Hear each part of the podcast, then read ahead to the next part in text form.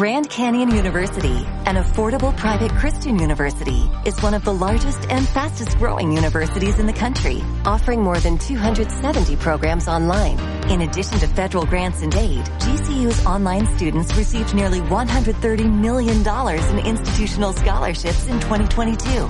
Find your purpose at Grand Canyon University. Private, Christian, affordable. Visit gcu.edu slash myoffer to see the scholarships you may qualify for.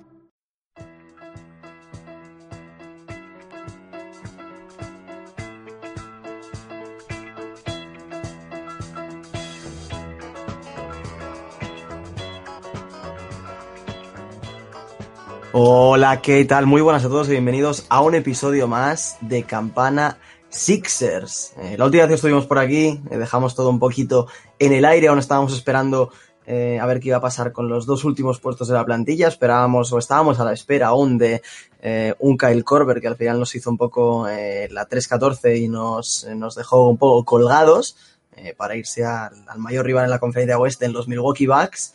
Uh, pero bueno, conforme han ido pasando los días, ya se ha acabado por cerrar toda la plantilla de los Sixers, así que bueno, hemos eh, decidido volver para hacer un último episodio de esta eh, temporada piloto uh, que empezamos eh, justo al inicio de los playoffs, uh, para bueno, bajar ya la persiana de lo que es esta temporada 18-19 y ya encarar de manera absoluta la temporada 19-20. Eh, con unas pequeñas vacaciones que haremos eh, entre, entre, una temporada y otra. Pero bueno, ya para dejarlo todo bien asentado y para, para cerrarlo, como digo, lo que era, lo que fue esta campaña. Eh, para hacerlo, eh, hoy hemos venido los cuatro, el Core Four, eh, la familia entera. Así que, bueno, bienvenidos todos. Emilio Guerrero, Emilio G16, ¿qué tal? Muy buenas, Santi. Pues soportando el calor por el sur y con ganas ya de que empiece esto, aunque queda todavía mucho. Sí, la verdad que es el año en el que se me está haciendo más larga la espera. Eh, pero bueno, gracias a Dios tenemos los vídeos de Ben Simmons tirando que nos alegran un poco el verano, que, nunca está de más. Eh, tenemos aquí a Sergio González, ¿qué tal también? Hola, dice, dice Emilio el desgraciado, soportando el calor y si vive en Huelva y tiene playa. Vente, vente a Toledo, vente a Toledo dos semanas. A ver si hay ahí o no hay calor. Eh, esto es como los esquimales, los esquimales se saben 20 tipos de blanco y nosotros tenemos uno, pues cada uno como lo ve, yo tengo calor, yo sé que tú aquí estarías en la gloria, pero... Sergio B2B, por cierto. Bueno, Emilio, hay que decir que hace nada estuvo en Barcelona y nos vimos. Eh, los dos un poco cenutrios, no nos, no nos hicimos ninguna foto. Eh, a, lo, a lo Benny en Beat, que parece que no estén nunca juntos. Uh, pero bueno, sabe también que el calor que estoy pasando yo, no me estoy quejando, pero es bastante importante también, ¿eh? Sí, la verdad que sí. Además, se dio la circunstancia de que nos fuimos los dos de Barcelona y empezó a diluviar. Que eso, eso también hay que analizarlo. Sí, totalmente, o sea, ¿qué, humedad, totalmente. ¿Qué humedad habría antes? La humedad de antes habría que analizarla también. Sí, sí, no, realmente dramático. Eso, una sauna 24-7. Uh, y por último tenemos a, a, al del norte. ¿Qué tal? ¿Cómo estamos? Pues por aquí, clima tropical, un día 40 grados, otro día 20 grados. Esto es el norte, chavales, y esta es la puta locura de aquí. Pero bueno, no, no quiero. no quiero. No quiero empezar el programa sin, sin hacer dos matices. Uno, gracias a toda la peña, que el programa anterior, la verdad que llegamos a los 100, pegamos un buen subidonaco, y gracias a toda esa peña. Y a Sixers España, que coño, nos hizo un RT de gratis, que insistí yo un poquito ahí, le metí un poquito de vera, pero bueno, gracias desde aquí. Y luego un abrazo también para el amigo Robert, que la semana pasada, bueno, en el programa anterior hice una broma sobre la calvicie, que claro, yo como por antecedentes familiares sé que lo voy a tener que soportar y lo tomo con humor, y él me lo dijo, capullo, que yo soy calvo. Pues yo lo hice desde el humor, desde la autocomplacencia, por así decirlo. Así que como dice Guillermo Jiménez, a asumirlo y a tirar para adelante. Como dice Eneco, Sixaxis barra baja 92 en Twitter, eh, por cierto. Eh, era algo que quería comentar hoy también. Normalmente lo hacemos al final, pero al ser eh, en esta ocasión ya sí el último episodio de esta temporada piloto, es algo que queremos hacer en el principio del programa. eh, porque como decías tú, Eneco, los dos últimos episodios, sobre todo el último, han sido muy escuchados, eh, pasando de las 100 escuchas, haciendo récord absoluto en este último tramo de la, ya no temporada, ¿no? Pero sí temporada de, podcast, podríamos decir. Y, realmente muy agradecidos, por supuesto, por el buenísimo rollo que hay en Discord, por la, por la familia que está creciendo y que, bueno, se, ha visto muchísimo hoy eh, que hemos estado 10 horas comentando las camisetas de los Sixers, que ahora, que ahora hablaremos de ello, pero como siempre decimos, que la gente se venga para el Discord, que el ambiente es espectacular y realmente es muy, muy divertido estar ahí.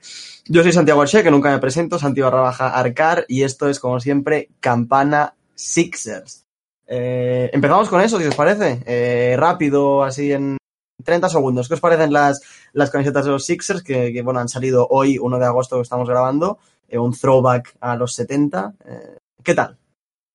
Yo, la verdad, que hoy me he despertado con la ilusión ya os lo he dicho, de que a lo mejor este año me compraba una camiseta de Joel Embiid así negra retro, pero me lleva un pequeño chasco.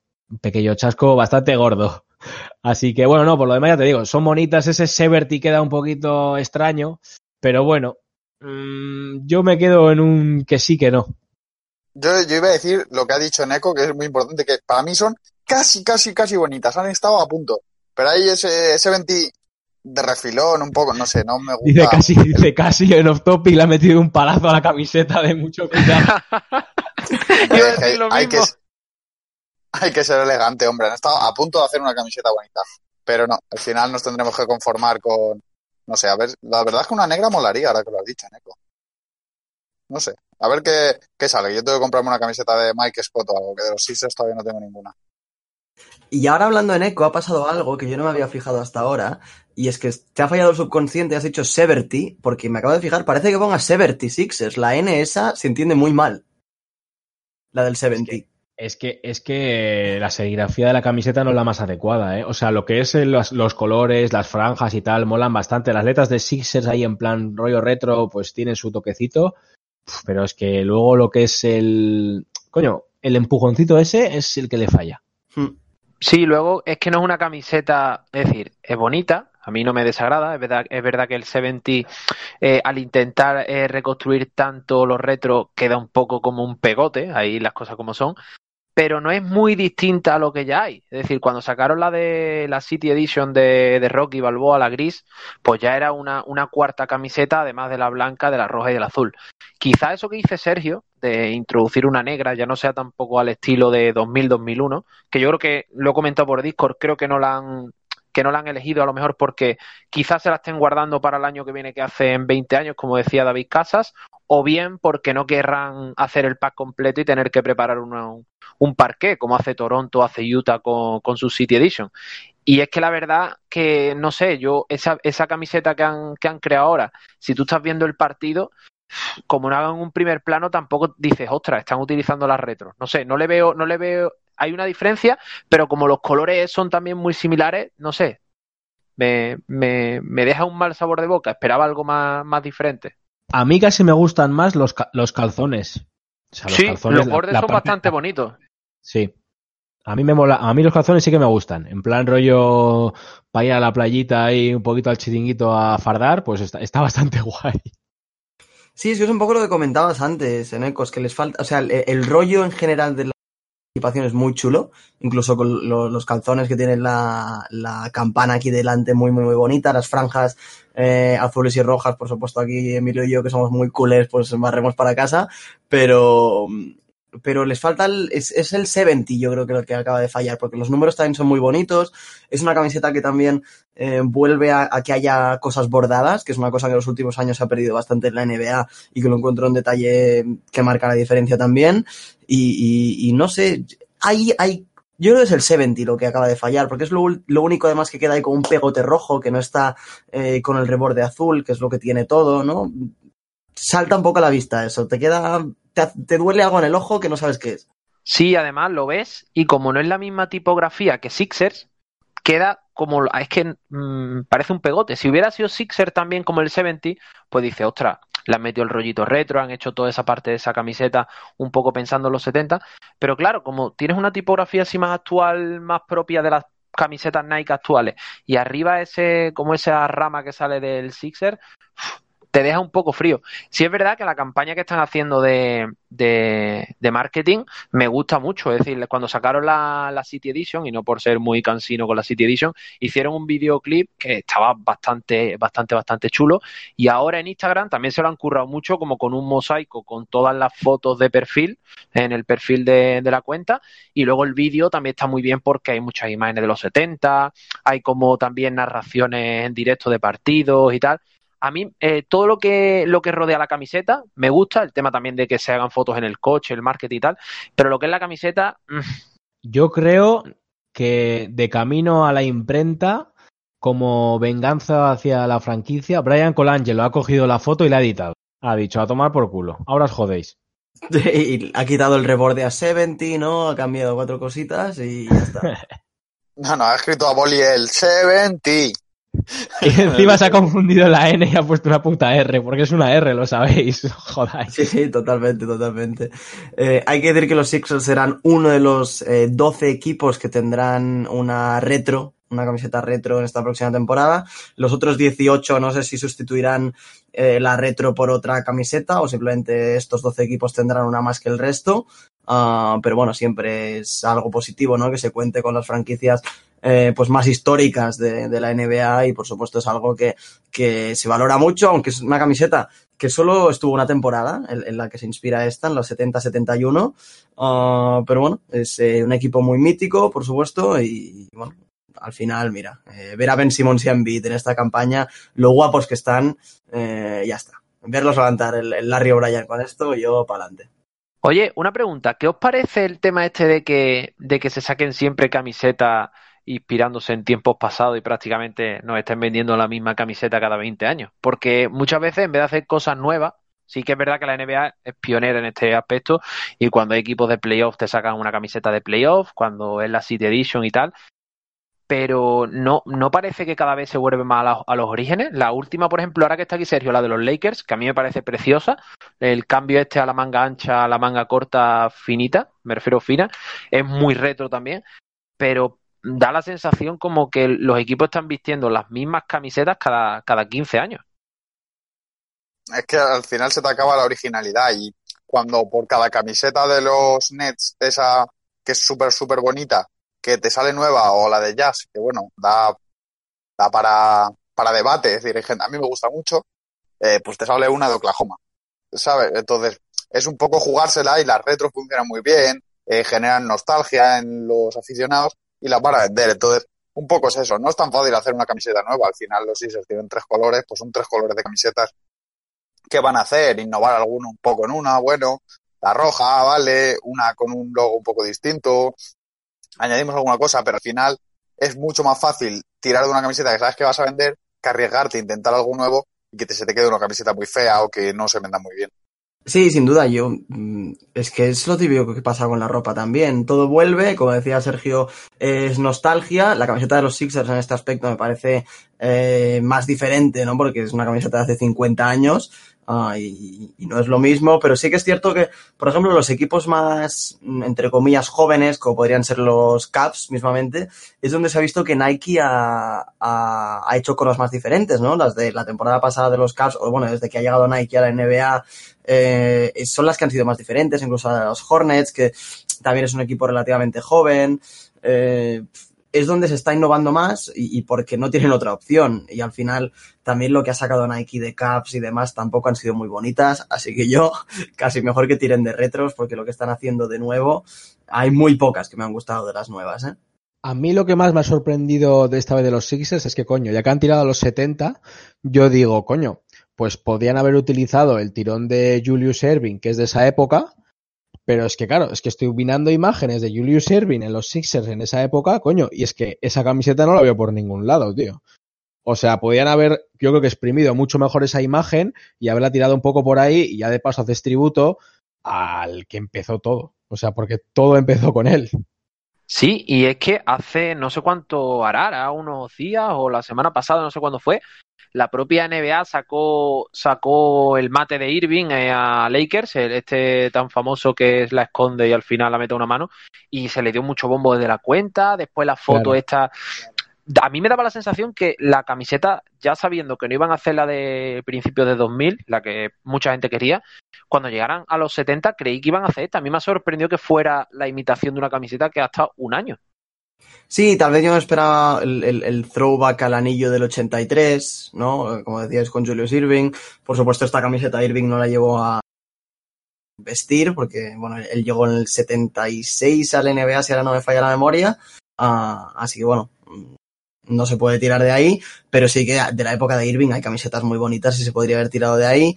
No sé, tal vez la presión del anillo no la quieren poner aún, no sé. Ah, pero bueno, ahora que comentaba Emilio esto, las camisetas de principio del 2000, la, la negra, que es la que siempre se habla más, eh, ¿qué os parece? ¿Mola tanto como la recordamos o, nos pensamos que eh, mola más de lo que de lo chula que es solo porque la llevaba Iverson y a Iverson le queda todo bien?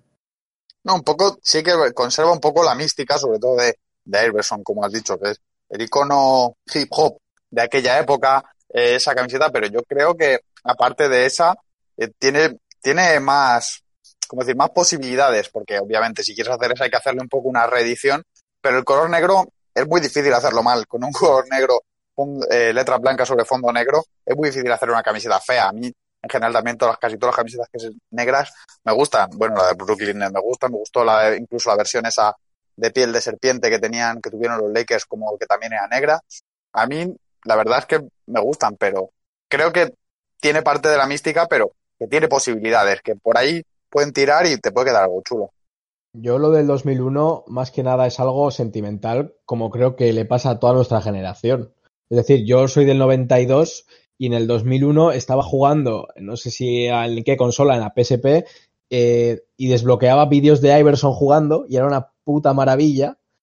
Y con eso eh, me enganché a este deporte y a esta franquicia. Entonces yo creo que es, algo más sentimental que, que, otra cosa. Y evidentemente la preciosidad de la camiseta, pues no sé. Yo creo que es más sentimental que otra cosa, pero joder, para mí también es preciosa. Yo me la compraría con los ojos cerrados. Sí, yo añadiría el tema de, la camiseta negra, eso que dice Sergio de que es muy difícil hacerla mal.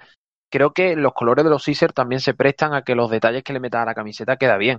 Eh, yo estoy, he estado viendo como los, los típicos montajes de cómo sería la edición negra actualmente con, con la, la, la, sisa mucho más finita, el borde un rojo fuerte y la verdad que quedaría preciosa. No, sí es verdad que si creo que, creo que también es por el, por el tipo de diseño que está eligiendo Nike para estas camisetas, porque si la hiciera Adidas, como la está haciendo con la, con la manga mucho más ancha, un poco más suelta y tal, creo que no quedaría tan bien. Pero al ser mucho más, mucho más recogida que la típica Reebok de esa época, que creo que si no fue primero Champion y después Reebok la época de, de, de esa camiseta, eran camisetas mucho más anchas y que, bueno, Iverson también era el típico que la lleva, que llevaba la ropa dos tallas más grandes. Pero al hacerla ahora más ceñida, con el, con el cuello más fino, esa adaptación, creo que quedaría muy chula. Otra opción que planteaban en Twitter era una camiseta muy al estilo de la que, de la que llevaba la conferencia oeste cuando Marga Sol y Pau Gasol saltaron, una así negra pero con estrellas, azules, rojas y blancas, que también estaba muy bien. A ver si la, la, busco y la comparto con el, con el Twitter de Campana. Y me parecerían, yo qué sé, me parecerían una, una, unas alternativas mucho más comerciales que esta camiseta, que sí, que es muy bonita. Bueno, ya estamos diciendo que es muy bonita, ojo, ¿eh? que es más clásica, mejor dicho, pero no sé, lo, la veo un poco muy en la línea de lo que ya, de lo que ya están vendiendo. Sí, sí, me gusta cómo hemos ido remontando nuestra opinión sobre la camiseta. Eh, yo los he comentado los dos antes, cada vez que la veo me gusta más. Sí que es verdad que el 70 no me acaba, pero, pero bueno, que luego cuando veamos a nuestros chicos y sobre todo a, a, Joel Embiid sano, a Ben Simmons metido triples con esta y, y creo que era en Eco que lo decía por el Discord y a, y Balder perdiendo con Miami, eh, nos va a sentar a las mil maravillas ver esta camiseta, o sea que cero quejas. Em, como decía antes, el último episodio lo, lo grabamos cuando aún quedaban dos sitios libres en la plantilla, estábamos esperando como decía, eh, a Corber, al final no se ha dado. Y ahora sí tenemos los 15 puestos más los dos de los eh, two-way players ocupados. Eh, os recito la, la, plantilla rápido, un poco la, la, profundidad, así que hay jugadores que por supuesto pueden bailar de posición, y, pero bueno, eh, recito un poco más o menos cómo quedaría y, y comentamos a ver qué, qué, os parece cómo ha quedado finalmente todo. Eh, bases, por supuesto, tenemos a eh, Simmons, Raúl Neto, Trey el último fichaje, y a Shake Milton. Escoltas, yo tengo a George Richardson y Zaire. Eh, aleros, Tobias Harris, eh, Thybulle, Ennis y Korkmaz, que está de vuelta. Uh, perdón, escoltas me he dejado a Shayok en el, el two-way, eh, que bueno, lo tenía aquí aparte. Eh, a la pivots, eh, Horford, Scott, y bueno, yo pongo a Bolden a la pivot porque pivot yo creo que, que es injugable.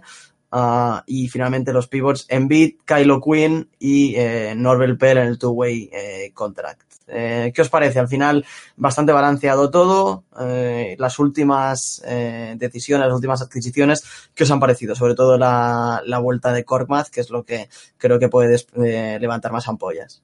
A mí me ha gustado mucho la, el fichaje de Trey Burke. Creo que es un jugador que, bueno, aunque su mejor momento físico ha pasado y quizás su mejor momento de juego, es un jugador que puede aportar mucho. Es un jugador no exactamente igual que Simons, por supuesto, pero que puede hacer un poco ese rol si no se le da mal, si está bien. Y creo que es una buena adición. La de Cormaz, bueno, particularmente creo que es un jugador un poco secundario y tampoco va a pasar nada ni va a ser un ni va a ser clave en la rotación, así que no me molesta particularmente a mí.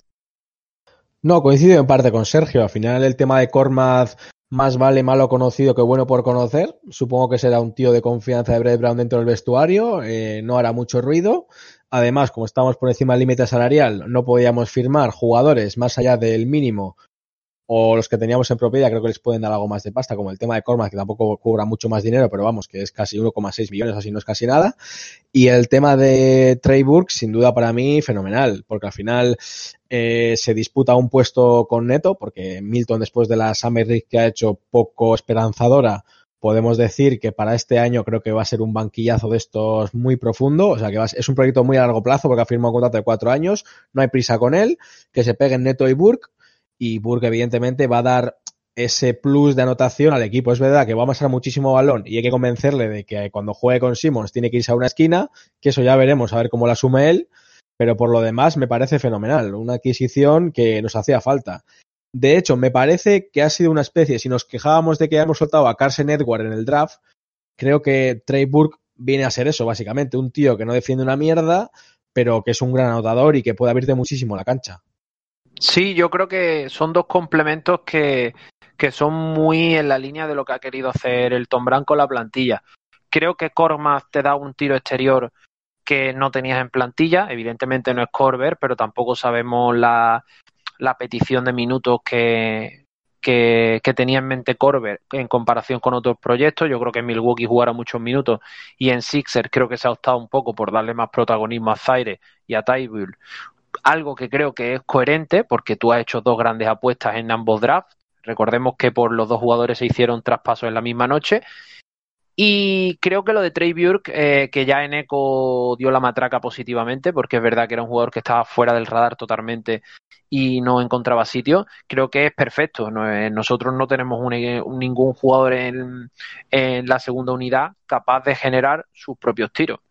Si, si tú ves el equipo, si es verdad que tiene complementos muy, muy válidos. Algunos son de primer nivel para jugar al lado de estrella, pero cuando Ben Simon descanse, más allá de lo que te pueda generar todavía Harry en un uno contra uno en un pick and roll, el equipo andaba cortito, las cosas como son. Y creo que después Trey Burke es un jugador que puede jugar de dos si Simon es el uno, porque podría ser el jugador más bajo del quinteto, y también sabe jugar sin mucho balón. Lo demostró en Utah, lo ha demostrado también un poco en Nueva York, en Dallas menos porque no, no ha tenido un esquema fijo, y me gustan mucho las dos incorporaciones y de verdad, sin, sin ser más papista que el Papa, uno ve la plantilla y está perfecto, está, yo creo que está entre el top 3, top 4 de plantillas más completas de, de la liga. Sí, sin duda. Lo, que me sorprende mucho y es, es que creo que a Korkmaz lo tenemos todos como un buen triplista, eh, relativamente un especialista, pero si ahora os digo que, que me hagáis una, una, porra de cuál es el porcentaje de triples de, de Korkmaz, ¿qué me decís? Yo 31. creo que está sobre el 32, sí, por ahí. Es exactamente 32,3. Yo iba a decir 32,3. A él te la pega mucho el sol, hombre. no ha colado, ¿no? casi, casi, Emilio.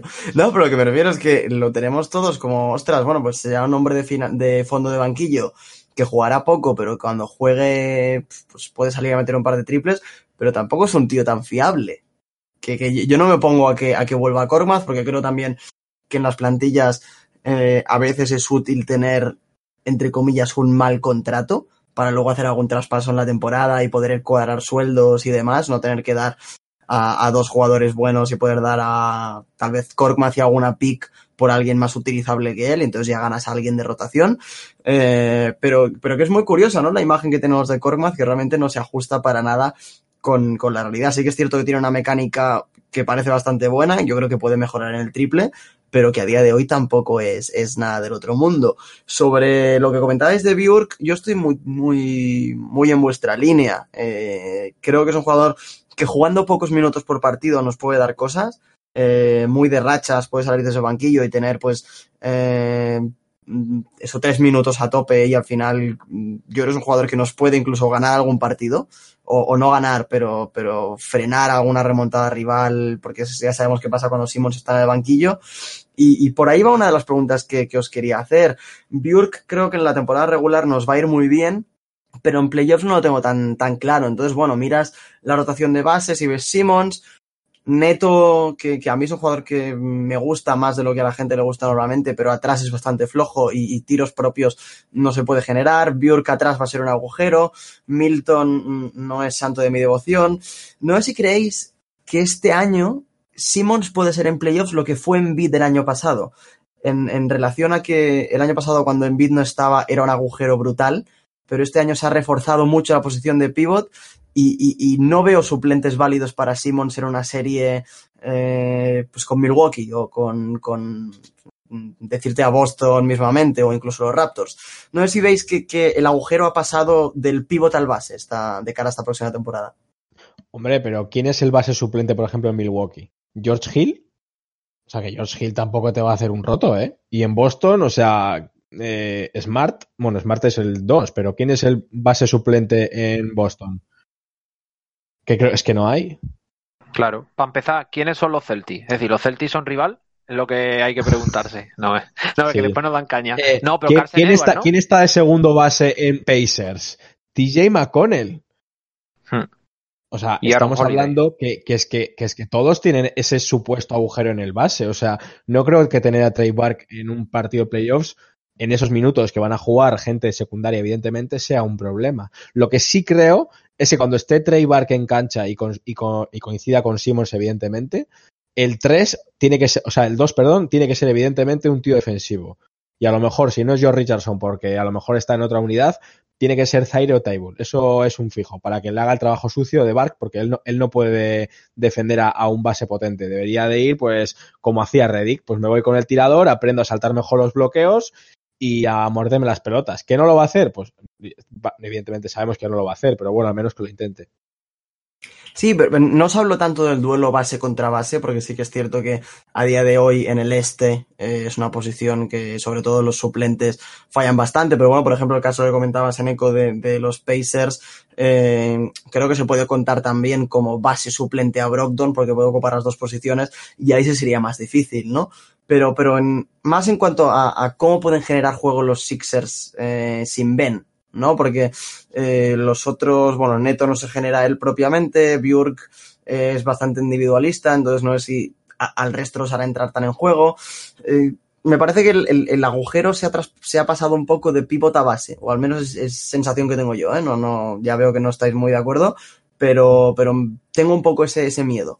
No, a ver, yo en parte te lo compro, ¿eh? Pasa que, por ejemplo, yo creo que han, tienen dos bases que pueden jugar de dos maneras muy distintas. Es decir, yo creo que Neto viene a hacer lo que hacía a principio de temporada TJ McConnell con Embiid, es decir, jugar mucho pick and roll, intentar involucrar a más gente del equipo, y Trey Bark viene un poco a, ser la segunda unidad con Simmons, esta que no para de correr, que intenta buscar los espacios, es, eh, abrir mucho la cancha. Entonces, por lo menos tenemos varias variantes de juego. Antes no había un base diferente a lo que había de Ben Simmons, pero te compro la versión esa de que después, cuando toque un base potente, eh, a ver quién lo va a defender. Yo supongo que en esos casos mantendrán a George Richardson en cancha para que defienda al uno y intentarán meter ahí a Harris como, o sea, si no está Simmons, evidentemente, intentarán meter a Harris con más balón, como hacía el año pasado eh, Jimmy Balder, por ejemplo. Sí, a ver, señores, eh, si tenemos que jugar a 90 puntos, se juega, ¿eh? no hace falta jugar a 80. Prefiero que, que, juegue Trey Burke un rato, que es verdad que, que, te puede afectar un poco en defensa, pero yo creo que todo lo que le rodea hace que tu defensive rating se mantenga o al menos no sea tan negativo como parece tal y como estáis viendo, eh, analizando la plantilla, si os dais cuenta y lo veis desde fuera, estamos entrando a detalles ya que es que te hacen ver que, que hay un plantillón. Es que yo, sinceramente, quitando a Lakers, y ahora he estado mirando un poco unas plantillas, a ver todo el ordenado y tal, y ahora que está aquí serio presente, yo no veo una plantilla más completa que la de los Sixers, ¿eh? ni la de los Clippers. Creo que lo la de los Clippers tiene más carencias que Sixers y Lakers, incluso la de los Bucks tienen más carencias que estas dos plantillas. A mí me falla un poco el, el, el 2, lo que sería el 2 suplente o el tirador suplente, a no sé que Ben Simmons resulte ser el titular, más allá de George Richardson, porque me puedo creer a Trey Burke de suplente de Simmons, bueno, estamos hablando de jugadores que a fin de cuentas van a jugar 10-15 minutos por partido, que no estamos hablando de dramas, pero no me creo, por ejemplo, no sé, a Zaire Smith de dos suplentes, es que para mí es un salto muy grande. Creo que el chaval lo puede hacer bien, ojo, no tiene por qué. Fable incluso, lo que pasa es que Fable creo que es, es demasiado alto para jugar de dos tiene que jugar de tres. No sé, ese es el puesto que más me acaba de fallar, pero sí, claro, al final tiene un plantillón. Lo importante es el quinteto titular, tiene un muy buen quinteto titular, defensivamente tiene un equipo top, tiene jugadores jóvenes que puede desarrollar, es decir, teniendo en cuenta que esto es una liga de margen salarial y que aquí no se puede tener de todo, a no ser que, bueno, pues hagas trampas y fiche jugadores por el mínimo, como han hecho otros equipos, pues al, al final tiene un muy buen equipo. Los Sixers, por supuesto, una de las mejores plantillas del este, y de toda la competición. Es que el este ha bajado el nivel generalmente. O sea, tú vas a Boston y dices, coño, se han quitado a Kyrie Irving y a Horford y a Baines, que Baines también tenía mucha importancia en, esa defensa dentro de la zona, y han traído a Kemba Walker, que vale, te lo compro, pero Canter, que no defiende una puta mierda. ¿Y quién es el, el base suplente? Tace. Eh, y ¿cómo se llama este? Robert Williams. O sea, mal, fatal. Indiana sí que es verdad que para mí tiene mejor o sea, se ha reforzado muy bien, pero ha perdido a Bogdanovich, entonces luego habrá que ver cómo encajan Brogdon y las demás piezas, pero por ejemplo Tadeusz Young creo que es una baja bastante potente para ellos, porque van a tener ahora que cambiar quintetos, a ver si meten a Sabonis titular, a ver quién es el sexto hombre, creo que ahí todavía hay hay como lo que, les, lo que nos pasó a nosotros el año pasado. Han llegado a julio y todavía no saben exactamente a qué van a hacer esta temporada. Y después Milwaukee ha perdido a Brogdon y no ha firmado a ningún agente libre así potente. O sea, siguen con el mismo bloque. Entonces yo creo que han perdido.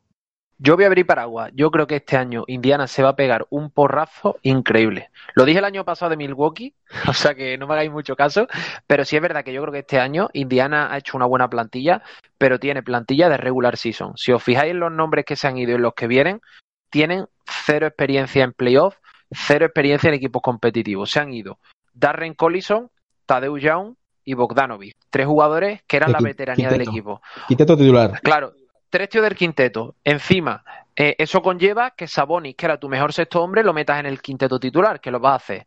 Y vas a poner a jugar a Turner y a Sabonis, que han visto, que se ha visto hasta ahora, al menos, que no cuajaban mucho como pareja interior, siendo los dos muy buenos jugadores. Ha llegado Jeremy Lamb, que Jeremy Lamb ha estado jugando en Oklahoma con un rol secundario, ha estado jugando en Charlotte mucho tiempo, en un equipo que sin pena ni gloria, bien, pero un equipo que no se está jugando a la bichuela, y llega TJ Warren, que TJ Warren, bueno, que sí, que llega Mark, eh, Brogdon, pero Brogdon tampoco tiene un bagaje en playoff. Este año ha jugado ratitos, y cuando ha jugado ha sido la eliminatoria con Toronto prácticamente. O sea que no sé, yo creo que Indiana este año va a pagar la, va a pagarlo caro. Hombre, yo, yo me supongo que intentarán meter a TJ Warren de 4 y mantendrán a Sabonis sexto hombre, ¿no? ¿Y quién juega de 3? Es que esa es mi duda. Sé que cuando llegue Oladipo, Hombre, hombre. alguien se desplazará al 3, Hombre, pero no sé. no, pero hay titulares van a ser eh, Brogdon y Lamb seguro. Después, hasta que llegue Oladipo, sí que hay un agujero, pero hostia, es que TJ Warren en el 3. Es que, es, que, es que no te puedo decir porque es que, claro, ponte a ver partidos de Phoenix el año pasado. A que ni de coña. O sea, No, que es no, que lo, lo tengo perdido el mapa, o sea, está claro. No sé, y después por dentro están muy flojos, es decir, han perdido a Kylo Quinn también, que sí, que Kylo Quinn no es Karen Abdul-Jabbar, pero es un tío que cuando hay que dar leña, da leña. Y te quedas con TJ Leaf, con Alice Lim, que tampoco, y Vitazze, que Vitazze será muy bueno, pero es un rookie que viene de Europa y no, un año de Euroliga, y no ha jugado playoffs de Euroliga, ha jugado los partidos de, de top, del antiguo top 16. O sea que no sé, a mí Indiana me crea muchas dudas.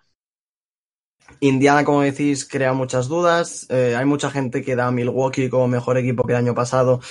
Yo soy de los que cree que me parece un peor equipo que la temporada pasada. Brogdon era una pieza vital para este equipo y, sin él creo que pierden uno de los de los puntos que les hacía tener este, este peldaño por encima de otros equipos y creo que es una baja más importante de lo que la gente piensa. Por supuesto también la de Mirotic, que aunque llegó eh, más adelante en la temporada, también es una eh, baja importante para ellos. Pero analizando la de los Sixers, eh, es obvio que esta temporada, esta plantilla, perdón, es mucho mejor que la plantilla con la que se llegaba al inicio de la temporada pasada, con, con Saric y, y Covington aún en, en, las filas de los Sixers. Pero ¿cómo la veis en comparación a la temporada que a la plantilla, perdón, que llegó a mayo? Porque yo creo que la comparamos y también es bastante mejor. Aquella plantilla, mirando la eliminatoria más tardía, aquella eh, contra los Raptors, el quinteto titular lo conocemos todos con Simmons, eh, Reddick, J. Butler, Tobias Harris y Joel Embiid, pero luego en el banquillo había dos hombres que jugaban más de 20 minutos, que eran eh, Mike Scott y James Ennis, y luego minutos residual, residuales perdón, a pivots como bueno, eh, Marjanovic o Amir Johnson, Bolden y, compañía. Esta temporada, eh, más allá del quinteto titular, que sigue siendo espectacular, eh, los dos hombres de banquillo, Mike Scott y James Ennis, siguen en el equipo. Eh, pero bueno, se recupera a Zaire de la lesión, se consigue a eh, hay hombres como Björk que serán mucho más productivos, Kylo Quinn también va a ser un pivot muchísimo mejor que los que eh, había en plantilla la temporada pasada y por supuesto, aunque no sea un sexto hombre porque sale de titular, Al Horford eh, va a cubrir eh, los espacios de, de, de, en el, en el 5, ¿no? Así que eh, mejor plantilla que la que llevó a los, a los Raptors a un séptimo partido y, y se perdió por cuatro botes eh, mal votados en el, en el aro, quiero decir.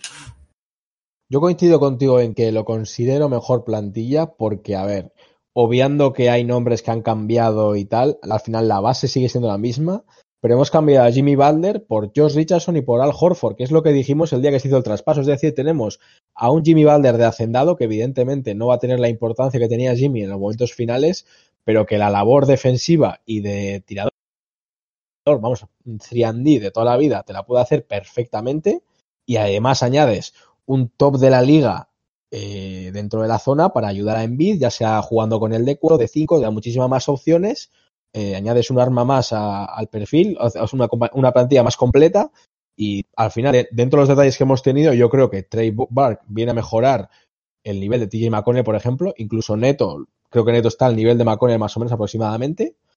Y de lo demás, pues más o menos más de lo mismo. O sea, el nivel sigue siendo, creo que hemos mejorado en general. Mejor quinteto no tenemos, porque evidentemente no. Pero coño, más, más plantillas, sí.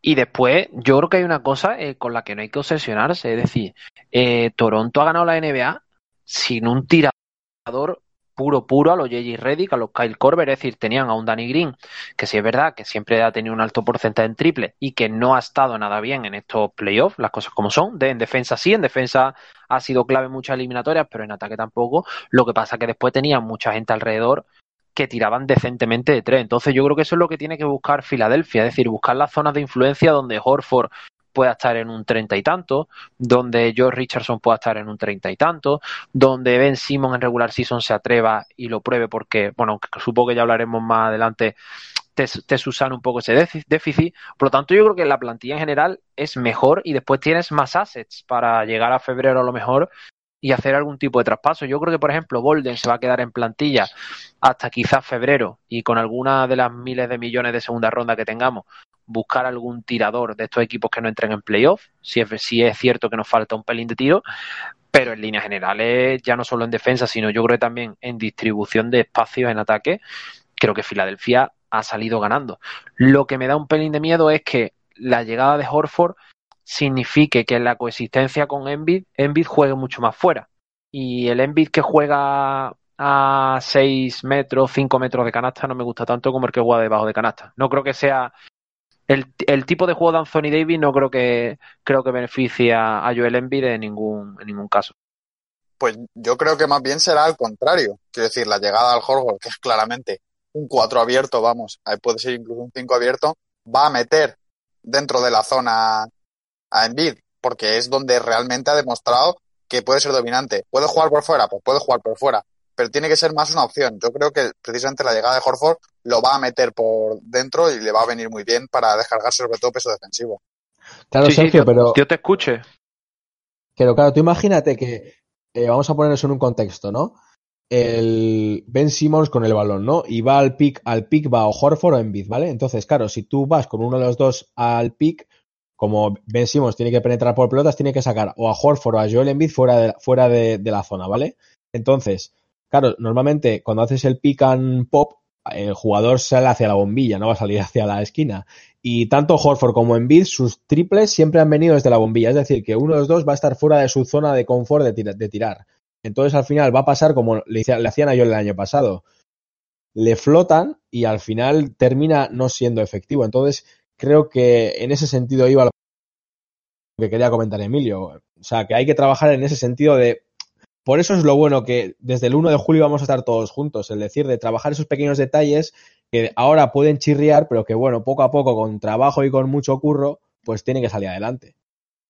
Sí, ya es una de las piezas más importantes. Al final el equipo eh, o la plantilla que comentábamos anteriormente que llegó a esas eh, semifinales de conferencia, llevaba, y lo, repetimos mucho durante los playoffs, llevaba dos, tres meses juntos, habían jugado en, temporada regular eh, diez partidos juntos, el, este super quinteto que, tenían los Sixers, y, se notó muchísimo. Ahora la capacidad de trabajar desde principio de temporada eh, con un Tobias Harris con más galones, eh, por supuesto Ben Simmons sin, sin lo que pudo llegar a ser una molestia tener al lado a, a Jimmy Butler, ¿no? Todos estos jugadores que ganan experiencia y confianza ah, y, que hostia, que son tan buenos eh, y, tan jóvenes aún, tenerlos toda la temporada juntos va a ser espectacular y por supuesto eh, de la mano de Al Horford, que, que, bueno, más de lo que va a aportar en la cancha, yo creo que lo va a aportar fuera. Eh, él mismo ha dicho, ¿no? Que tiene muchas ganas de trabajar con Embiid, pero eso también se, se traduce a, a, trabajar con Simmons, porque es un jugador que aunque sea base, eh, creo que puede aprender mucho de, de, de Horford en el poste, de, de en cuanto a, filosofía defensiva y, y, y la inteligencia de, de, Horford atrás, ¿no? Así que, eh, por supuesto, estos meses van a ser eh, el, prácticamente más importantes que, que, lo que se pudo aprender la temporada pasada, ¿no? Así que en ese aspecto, mm, mejor que nunca llegar así eh, y que no sea como la temporada pasada, que el pobre Brett Brown tuvo eh, prácticamente cuatro plantillas diferentes durante la temporada, ¿no? Al principio con Fultz, luego sin Fultz, luego cuando llegó Butler y luego cuando llegó Tobias. Eh, fue un quebradero de cabeza para el pobre hombre que yo no sé cómo no le dieron dos infartos de miocardio porque no, no, no sé cómo pudo aguantar eh, todo aquello. Eh, ahora comentabais un poco el rol de los, de los triplistas, cómo van a encajar eh, Horford y Embiid y, y, y, demás. Y una de las cosas que se nota más eh, en, en, cuanto a, bueno, comparando con la plantilla de la temporada pasada, puede ser la falta de un closer, ¿no? Está claro que la figura de, de Jimmy Butler eh, era esa en los minutos eh, finales de playoffs, cuando el balón quemaba, cuando te sudan las manos, Jimmy Butler era el que se la jugaba, eh, te guste o no, eh, podía fallar o no, pero eh, dicho mal y pronto, los huevos los tenía él y, y si alguien se la jugaba era él. Uh, y, y, solía salirle bien, o sea que, que, para nosotros es siempre positivo. Pero este año no sé cómo veis eh, la figura del closer. Eh, ¿Quién creéis que será? Por supuesto, eh, Embiid es el jugador más talentoso del equipo, pero cuesta ver a un pivot siendo el closer, ¿no? Incluso cuando estaba Shaq en los Lakers eh, de principio del siglo, no era el closer, era Kobe, aunque fuese la segunda espada de, del equipo, ¿no? Eh, ¿Veis a Tobias Harris como el closer? Eh, posiblemente en ese aspecto, porque a Simmons eh, tal vez con, con, la necesidad de penetrar y el, y el, bajo porcentaje en tiros libres, yo creo que falla un poco en ese aspecto. Eh, ¿a, ¿a, quién veis como el, el, el closer de, del equipo esta temporada? Yo creo que claramente tiene que ser Ben Simmons. Eh, no nos sorprende ninguno que LeBron James durante sus primeros años fue el closer de Cleveland Cavaliers. Tampoco era un jugador eh, determinante de una plantilla súper determinante porque no llegaron a ganar nunca nada, pero al final Ben Simmons entonces puede ser ese jugador, tiene que serlo. A mí ya sabéis que no soy especialmente fan de Tobias Harris. creo que no es ese jugador clave, pero sí creo que puede ser lo que vencimos. LeBron James lo ha sido mucho tiempo antes de desarrollar su tiro de tres y no ha pasado nada, es decir, miles de penetraciones, provocando dos más uno, anda que no ha ganado así partidos, y creo que ese papel le corresponde a Ben Simmons. Como habéis dicho ya, Joel Embiid es un jugador mucho más alto, peor para esos momentos finales, aunque mejor más determinante de tiro libres.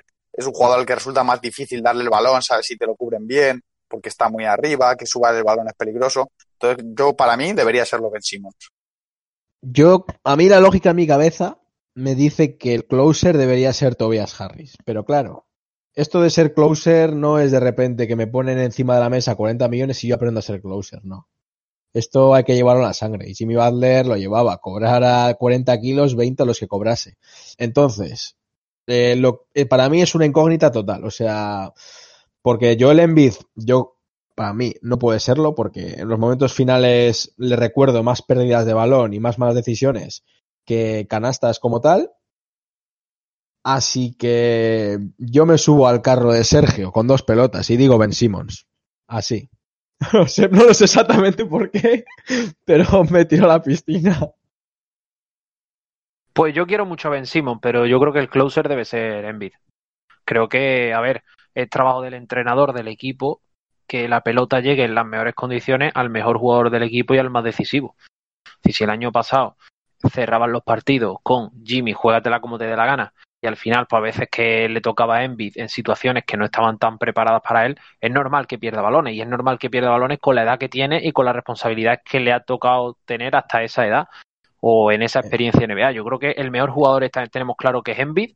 Si es verdad que para mí Simmons tiene que tomar más galones, es decir, ya independientemente del cachondeíto que tengo con Santi muchas veces por, por Discord y tal, de que no lanza triples y tal, pero es para picarlo, creo que el gran déficit de, de Simmons es tomar liderazgo. Es decir, él tiene que dar un paso adelante, pero no hay que tampoco darle todos los galones porque Embiid ahora mismo en la escala del equipo creo que está por encima, igual que por ejemplo Tim Duncan era el closer de San Antonio, ¿por qué no va a ser Embiid el closer de, Sixers? Lo que pasa es que hay que trabajarlo. No, un closer no es te doy la pelota en la cabeza, te doy la pelota en el logo y venga, resuelve el partido. Eso te lo hace Michael Jordan, te lo hacía Kobe de vez en cuando, porque también el porcentaje de game winner y de partidos perdidos con closer hay que verlo.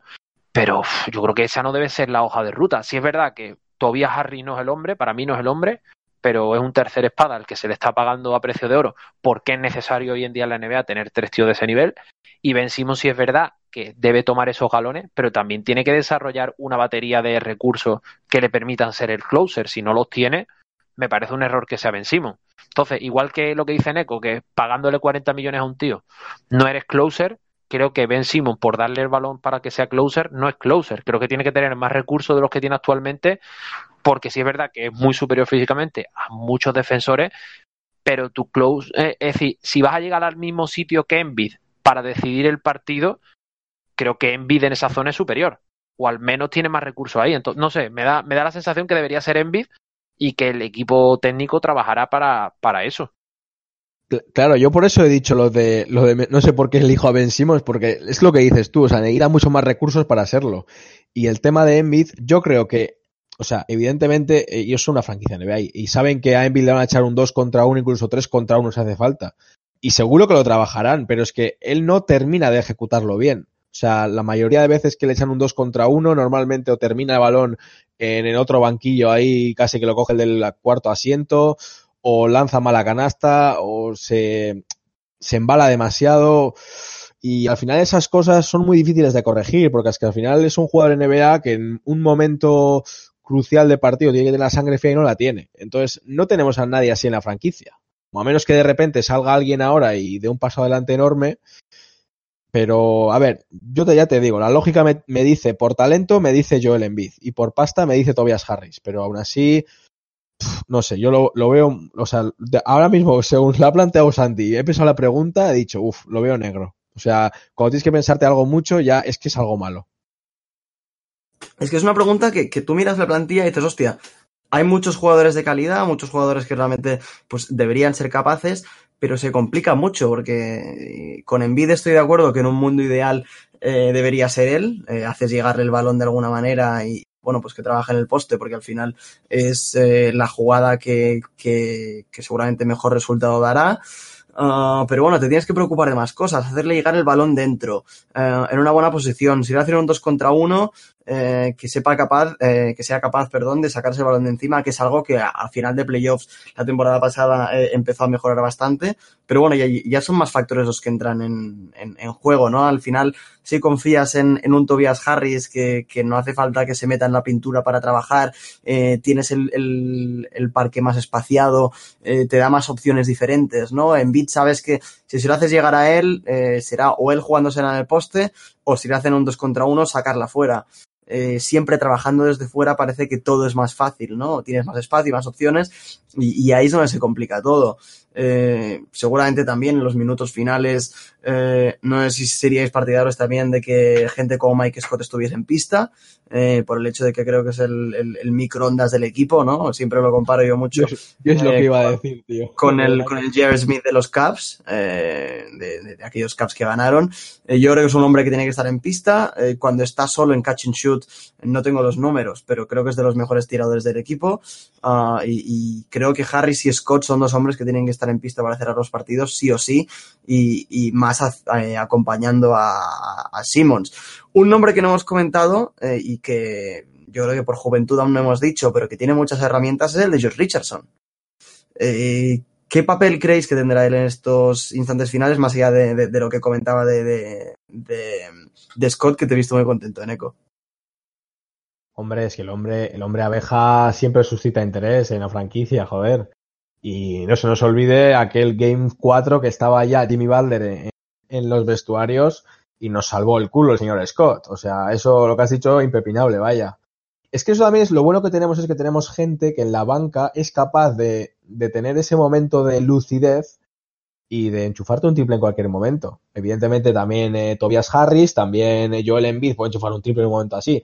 Pero me refiero a, a, esos hombres en los que a lo mejor para un, momento clutch la otra franquicia ni siquiera se va a reparar en fijarse.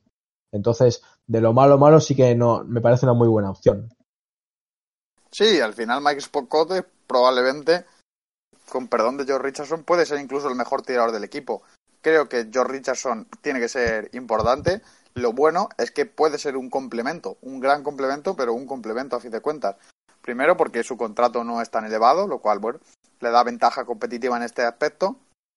Y segundo porque es, puede ser un jugador realmente útil en muchas situaciones sin la necesidad de tener que asumir un papel de excesiva importancia. Miami a veces ha estado condenado por eso, porque es un jugador que tira muy bien de tres, pero por ejemplo, si se pone nervioso puede elegir malas situaciones. Ahora puede dedicar su rol prácticamente a esperar para tirar y defender, y creo que en eso puede aportar mucho. Es un jugador muy largo, es un jugador que físicamente es mucho, es bastante superior a Gigi Riddick. Entonces creo que puede aportar mucho y creo de hecho que va a hacerlo. Una para mí es una de las mejores adquisiciones de toda la agencia libre, para la mejor de los Sixers y creo que tiene las herramientas para ser muy importante en esta plantilla y además tiene la suerte de que no va a tener la presión de que se le va a exigir serlo. Justamente, eh, no sé si fue ayer o hoy, día un, un artículo eh, analizando cómo queda eh, el tiro de tres en los Sixers eh, ahora sin Reddick. Uh, y tienen un gráfico en el que hablan de, del porcentaje de triples en, catch and shoot eh, de, de, los jugadores de los Sixers en estas dos últimas temporadas. Uh, y, y el, el, nombre que sale más arriba es eh, nuestro um, Reddick, que ya, ya no está con nosotros, con un 44%, pero es que justo debajo de él está Raulinho Neto con un 43%, eh, Mike Scott con un 42%, eh, luego ya baja Tobias Harris con un 40, Al Horford con un 39, Richardson otro 39 y justo por debajo de ellos está Jimmy Butler. Eh, se ha perdido a un jugadorazo eh, como es Reddick, a, a otro jugadorazo que, en este aspecto no lo es tanto como, como es Butler, pero los nombres eh, nuevos que aparecen, como son Raúl Neto y, Horford, eh, equilibran bastante la balanza. Y creo que al final no es tan dramático como podía parecer hace mm, medio mes. Es que, Santi, lo que comentas del tiro tiene mucho sentido, porque es que yo me voy a estadística avanzada y en los playoffs, por ejemplo, que jugó Miami en 2017 y 2018, tú te vas al true shooting de, de Josh Richardson y, hostias, es que está en un 48%. O sea, es que no me parece eh, una barbaridad el que, que, estemos a falta de tanto tiro. Sí que es verdad que nuestros hombres pilares en playoff del año pasado pues les entró un poco a la cagalera, porque hay que decirlo. O sea, Tobias Harris el año pasado en los playoffs se cagó encima y, no dio el callo. Eh, Joel Embiid terminó con unos eh, porcentajes en el triple desastrosos. De hecho, prácticamente Toronto le flotaban al nivel que nosotros flotábamos prácticamente a Siakam o incluso a Mark en algunos momentos. Que al final creo que es más una dinámica que se ha generado por el juego de nuestros playoffs anteriores a lo que realmente tenemos estadísticamente. Y al final es en lo que el equipo tiene que basarse para, para creer en sí mismos. Claro, yo creo que el tema de no haber podido tener una, una rotación trabajada y esquemas muy desarrollados, después también se ve la, eh, reflejado en la estadística avanzada y en las zonas de influencia de los jugadores.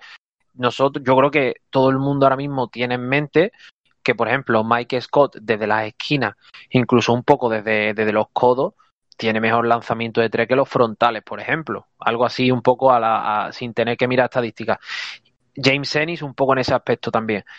Horford, por ejemplo, en Celtics ha metido muchísimos triples frontales. Entonces, esas cosas yo creo que también hay que optimizarlas. Y, y sí es verdad que el catch and shoot también es fruto de que el jugador esté en una posición específica para que le llegue el balón ahí y lance ahí. O sea que también el hecho de que no hubiera un esquema creo que empaña un poco los datos que podamos ver en cuanto, en cuanto a, lanzamiento de tres. Lo de Neto, pues sí puede ser un poco más significativo porque los bases muchas veces cuando le llega el balón es porque, yo qué sé, para culminar una jugada después de haberle iniciado y tal, no son tantos jugadores específicos de las alas que sí están un poco a, a ver qué le llega. Yo confío en que, en que el esquema de Brown optimice los porcentajes y también espero que George Richardson mantenga el nivel que ha tenido este año en Miami, porque yo creo que no sería una locura decir que ha sido el mejor jugador de Miami este año. No, no, eh, no es ninguna locura. Para mí, sin ningún, tipo de dudas, Richardson fue el, mejor jugador de los kits esta temporada. Lo comentamos en el anterior episodio, si no me equivoco. Ah, tú que habías ido bastante a los hitters, los Richardson antes de que Winslow tomase el rol de, base, eh, se le había visto generando juego bastante bien. O sea que también por ahí eh, tenemos a una especie de suplente de Simmons, como también fue Butler la temporada pasada, sin ser un, un, base natural. Eh, pero, pero bueno, es cierto que, que, hay mil opciones y que la plantilla es diez veces mejor que la de la temporada pasada. O sea que, que realmente no hay color eh, para comentarlo rápido eh, y comparando con lo de la temporada pasada, eh, han salido estos días los over-unders de Las Vegas. justamente ayer salió el de Caesars Palace, uno de los mayores casinos de, allí. Ah, y si miras al este, aparece Milwaukee Bucks con 57 victorias, Philadelphia 76ers con 54 y media, y luego ya por debajo eh, Boston con 49 y media, Pacers con 48 y media, los Nets con 47, Raptors con 45, Heat 43 y media y Magic 40 y media. Eh, como veis, por supuesto, lo de los Sixers y, el resto de, la cabeza del este. ¿Quieres que suelte una bomba? Dale, siempre, siempre estamos listos aquí. Llegamos a las 60 victorias el año que viene. ¡Uh! Ya lo he dicho. Da, pocos descansos, ¿no? No, no, no. Y con descansos. Eh, estando, estando, como, estando, estando como está el este este año, creo que llegamos a las 60. Hombre, yo creo que Milwaukee está un poco inflado, creo. Creo que este año la regular season se la van a tomar de otra manera, o al menos deberían, porque se les ha visto también en playoff que, que les ha faltado un pelín de fuelle. Pero es que a mí me crea duda otro, esta semana, más que la anterior y más que la anterior, me crea duda de cómo van a afrontar la regular season en Filadelfia, porque si tú al final te pones a optimizar eh, el rendimiento en playoff dándole descanso a X jugadores, o lo seleccionas muy bien o al final eh, esa horquilla de 5 o 6 partidos de perderlo porque lo tires por descanso se da. O lo haces en eh. partidos en casa con descanso de reducción de minutos, o como en Bid, por ejemplo, juegue 60, 65 partidos, 70 partidos, que es lo que debería hacer, descansar unos 10, 15, al final, no sé. No sé cómo no, no, no, que descansen, ¿eh? que descansen. Pero ya te digo, con que lleguen con una mínima, con unas mínimas ganas a marzo y no lo que han hecho este año, que se iban a eh, de gira por Chicago y Atlanta a tocarse las pelotas porque se las han tocado a dos manos. O sea, eso es así. Cuando, o sea, cuando este año, cuando hemos tenido más o menos claro que vamos a quedar terceros, se han lavado las manos y lo peor es que han gestionado fatal los minutos de los jugadores. Han llegado a playoffs algunos reventados, como Joel Embiid, que ha llegado fatal. Ben Simmons eh, eh, ha, jugado en un baloncesto que estaba perdido con Jimmy Butler con demasiado balón en las manos. Eh, no sabíamos muy bien a todavía qué jugar. Y este año, si desde el 1 de julio, como han hecho, se ponen a hacer quintetos como Dios manda y una rotación decente, creo que el este está para 60 victorias, aún con descansos. Que igual me he jugado un triple muy grande, pero me lo quería jugar. Bueno, hay que tener en cuenta, como dices tú, que se juegan 52 partidos contra tu propia conferencia, eh, que son muchos, y de ahí los Sixers pueden sacar, eh, sin pasarme mucho, que igual lo estoy haciendo, se pueden sacar 40 de 52 o 35 relativamente de manera tranquila. Eh, y, bueno, los otros 15 en el oeste, yo creo que, que esto lo hemos hablado también muchas veces con Emilio, que sé que, que, esto lo piensa mucho, que a los Sixers el baloncesto del oeste les va casi mejor que el del este. O sea, que son uno de los equipos que mejor lo hace contra la conferencia eh, rival, así que, que en ese aspecto eh, nos vemos bastante favorecidos. Y en cuanto a rivales de división, que ya sabéis que son 16 partidos contra ellos, eh, yo creo que todos han bajado bastante.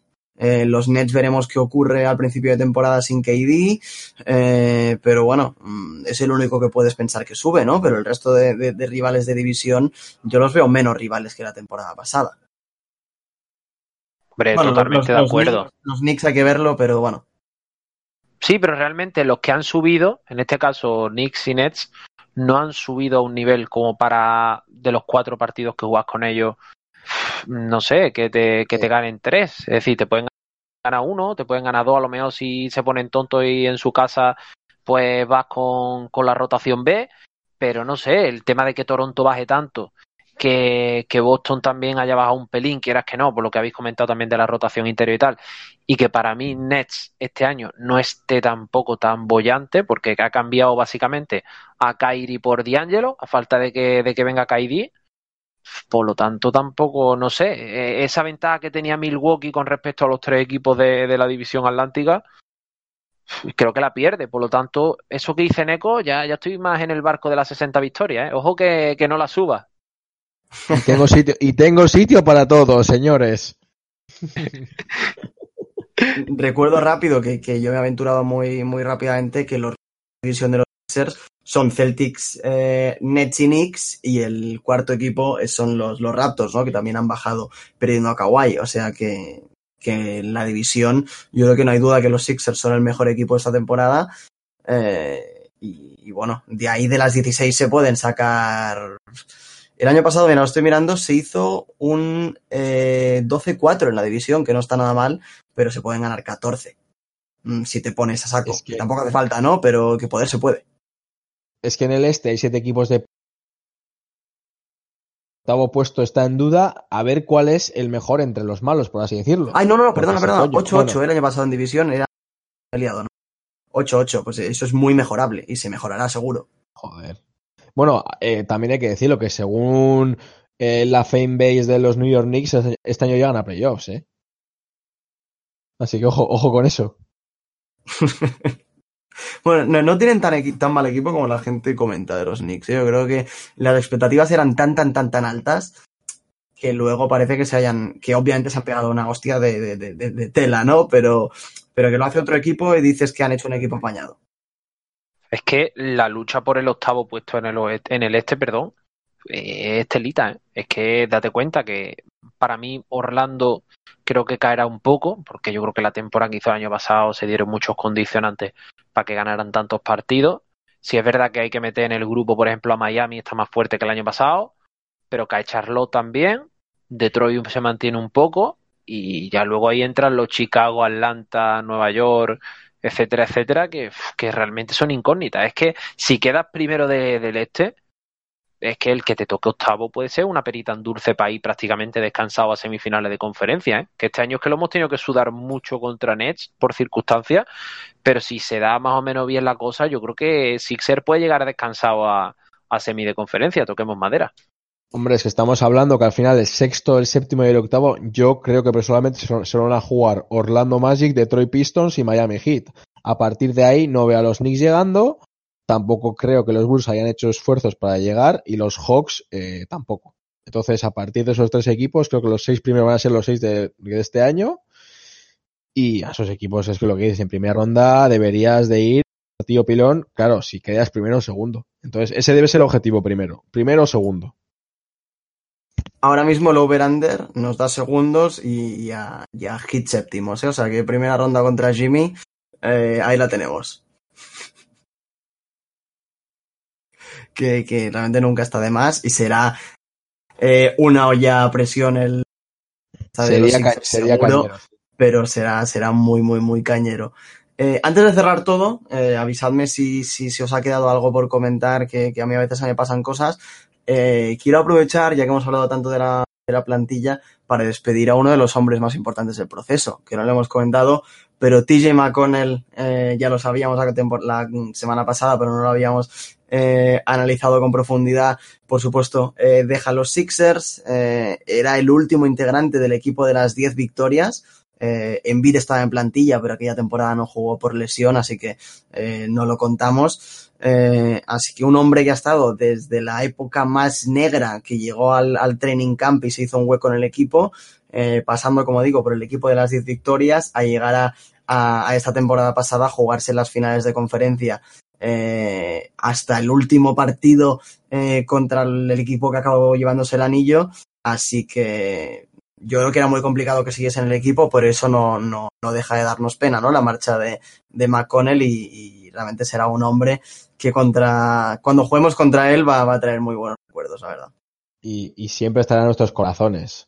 A mí me recuerda un poquito, llevándonos un poco al término futbolístico, eh, no sé si habíais conocido, nosotros en Atleti hemos tenido al gran Gaisca Toquero, que jugó con 10.000 pelotas y con cero de talento, y para mí es el, es el, es pequeño, es verdad, es verdad, es el TJ McConnell de la NBA, o sea, un tío que tenía el mínimo talento para estar ahí, pero unos huevazos tan grandes que era capaz de, de dar momentos grandes al aficionado y de, y de hacerte plantear dentro de tu cabeza y de que tu ilusión por un día ser un profesional de esto esté en la baliza hasta el último momento, aunque tengas 30 años dices, coño, si McConnell ha llegado yo también, joder. No, pero de verdad, joder, aparte de, aparte las coñas, tío, que para mí un tío de puta madre que hacía unas barbacoas de cojones y mucha suerte en Indiana, joder. Es que eso te iba a decir, es que es mucho sentimentalismo, pero es que a ver si le vamos a hacer un hiper homenaje, que era un paquete, las cosas como son, es decir, era nuestro paquete, estaba cuando salía, pero, pero, pero, era, era un matado. ha vivido, ha vivido muchos años de, de, la canasta que le metió a Nueva York para ganar el partido y ese y el eh, cachondeo de las camisetas Emilio, y eso. Juro, pero qué momento, es, Emilio. ¿qué ese vídeo, ese vídeo a Nueva York lo he visto muchísimas veces. Es en beat que casi lo ahoga. Sí, es que es, es, que son es que son dos estatus. Por ejemplo Covington se comió toda la mierda del proceso pero Covington es un jugador eh, average en la liga un jugador de, de, media puede estar entre los 120 mejores jugadores de la NBA pero es que TJ McConnell tío yo es que a mí me ha sorprendido que eh, que Indiana le haya ofrecido ese contrato. Creo que tendrá que ver porque como la Dipo está fuera y Aaron Holiday puede jugar entre el 1 y el 2 pues para tener un poco más de fondo armario ahora que se ha ido Cory Joseph pero es más, lo hablábamos, yo creo que lo hemos hablado hasta en antena, en otros programas, que esperábamos la típica oferta esta de Phoenix para base suplente, que te dé 4 o 5 millones porque quieras ir para allá, aportes un poco de, ética de trabajo y un poco de grupo, pero yo en un contender y en un equipo de playoff, yo no me esperaba que McConnell tuviera sitio en una rotación de, de ese estilo, la verdad. Y no soy un hater de McConnell, es decir, me ha gustado como todo el empeño que le pone, pero que no es nivel Trey Burke, por ejemplo. Creo que hay un salto de calidad bastante grande.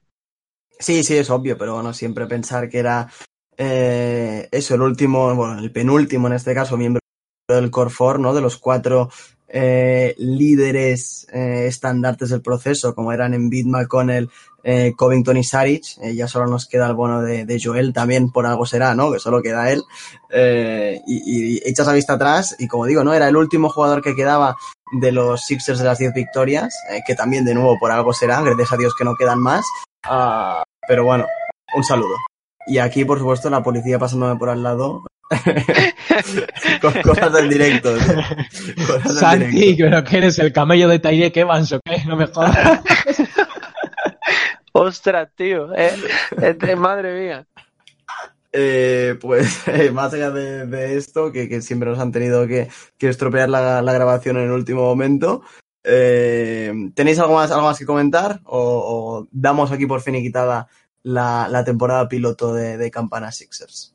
Yo es que ya como, como Eneco ha dado las gracias al principio, ya es que parece, ya da hasta palo, ¿no? Hacerlo al final, hombre, como siempre, como siempre terminamos dando las gracias a la gente a Discord, ya una vez más animarlo a que, a que se unan, porque la verdad que echamos muy buenos ratitos y la espera se hace mucho más, más fácil. Nos pasamos vídeos de, de mil cosas, de, de cuentas de Instagram, de todo, decimos tirando. decimos tirando, tenemos, tenemos un progreso ya, vamos a hacer una carpeta. No, pero en general la verdad que sí, que la espera se, se hace mucho mejor. Y nada, que dar las gracias por la temporada piloto, que siendo un pequeño proyectito y una y prácticamente algo que empezó como, como un hobby, pues bueno, poco a poco estamos creando comunidad y lo, lo importante es que estemos todos juntos porque prácticamente compartimos, compartimos la misma pasión.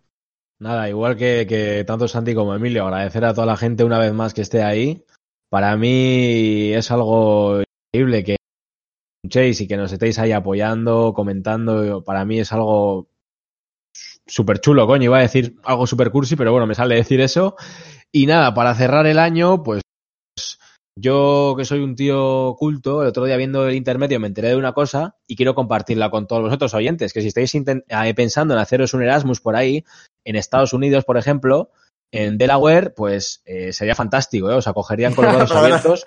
Creo la universidad con mayor índice de orgías de todos Estados Unidos, así que animaros que la diversión está, está asegurada. De hecho, Santi está grabando desde Delaware. Ahí lo de la policía de antes y tal. Está todo relacionado. Tengo aquí a Shake Milton que se ha vuelto con los Blue Coats eh, a, recoger unas cosas. No, pero bueno, como, dicen eh, aquí los compañeros, realmente eh, temporada piloto espectacular que comenzamos aquí, eh, como bueno, vamos a probar porque somos unos enfermos de los Sixers y a ver qué sale de aquí. Y, yo creo que hablo por todos cuando decimos que, bueno, los tres colaboramos en, en, podcasts mucho más grandes que este.